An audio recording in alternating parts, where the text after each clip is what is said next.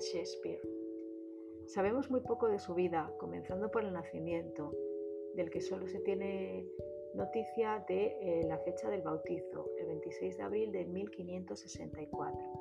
Tradicionalmente se viene admitiendo como fecha de nacimiento el 23 de abril de ese año, 1564. Nació en Stratford-upon-Avon. Era hijo de un guantero que llegó a ser alcalde. Fue a la Grammar School, aprendió latín, pero no llegó a ir a la universidad. A los 18 años se casó con Anne Hathaway, que pertenecía a una familia acomodada. Al poco tiempo nacen su hija y dos gemelos. A partir de este momento hasta su llegada a Londres tenemos pocos datos sobre él.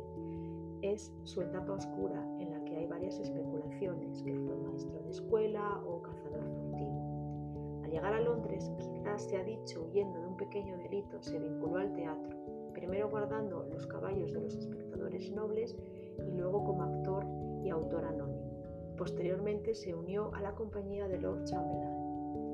Tras la muerte de su hijo, compró posesiones en Londres y en su pueblo, así como un escudo de nobleza para él y otro para su padre. Un mes antes de morir redacta un testamento que encierra un misterio, pues en una de sus cláusulas lega a su esposa la segunda de mis mejores camas.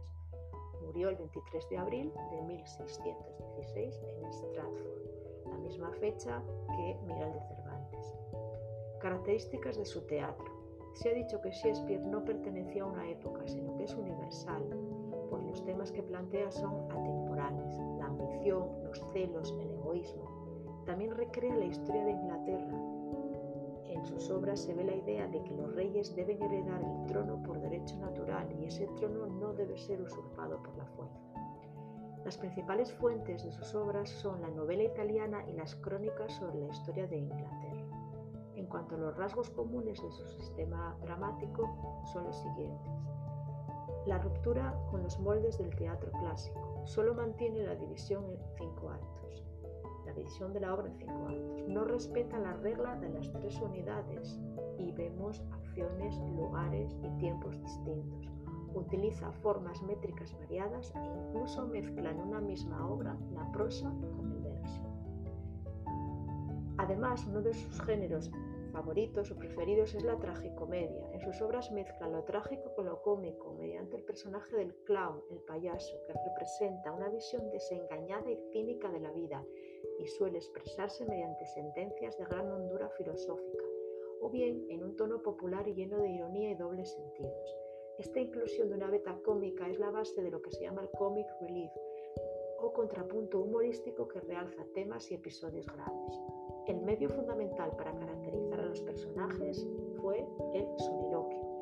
En los soliloquios utilizó el verso blanco, es decir, versos sin rima, con un ritmo conseguido mediante el llamado pentámetro yámbico, consistente en alternar en versos normalmente de 10 o 11 sílabas las sílabas tónicas y átonas. To be or not to be. Is the question. El lenguaje es variado y adaptado a la situación y la naturaleza de los personajes, popular, lírico, filosófico. El soliloquio se prefiere para los temas serios o personajes elevados. Panorámica general de su obra. Las ediciones de sus obras plantean muchos problemas. Sí se preocupó de editar sus textos poéticos, pero las obras dramáticas estaban destinadas a la representación y a no ser impresas. También cabe la posibilidad de que algún libro se extraviara cuando ardió el teatro de Globe donde trabajaba. Los textos de Shakespeare circulaban en ediciones pirateadas, los denominados bad quartos, en formato in cuarto. Las obras se publicaron tras su muerte en el llamado First Folio. Otro de los problemas es establecer la cronología de las obras e incluso algunos dicen que no fue realmente el autor de, algunas de, algunos de sus textos.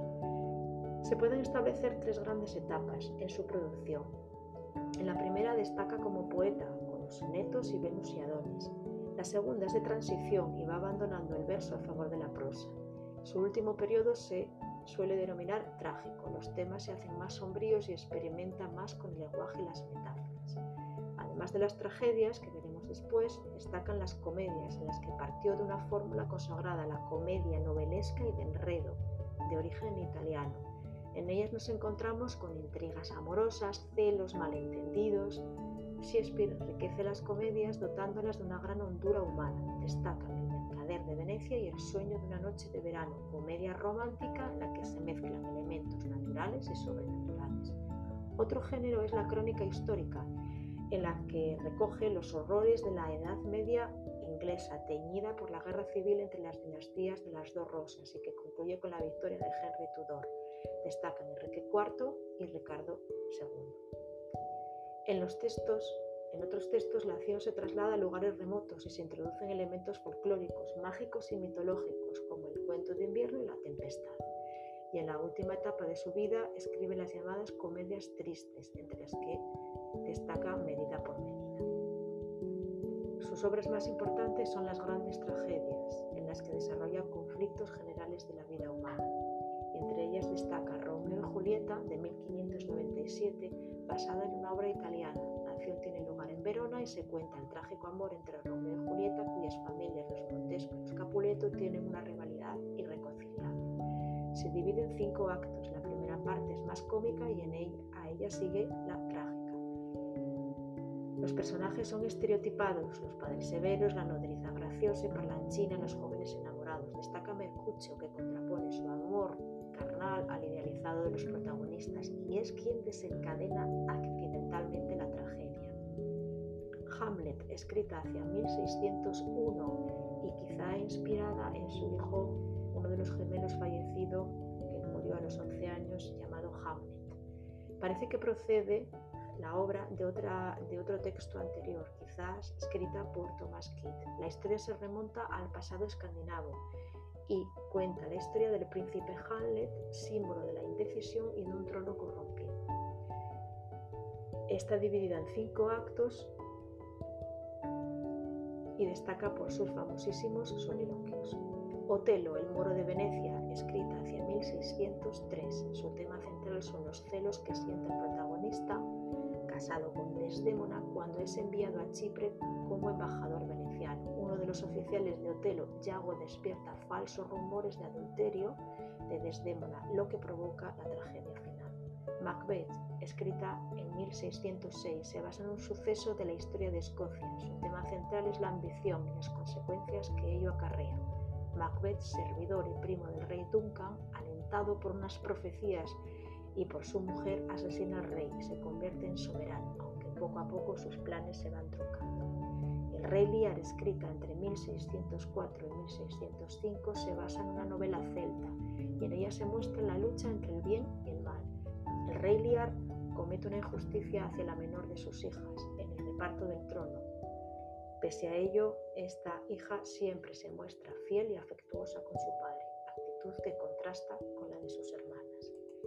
Y aquí termina este acercamiento a la figura del universal William Shakespeare.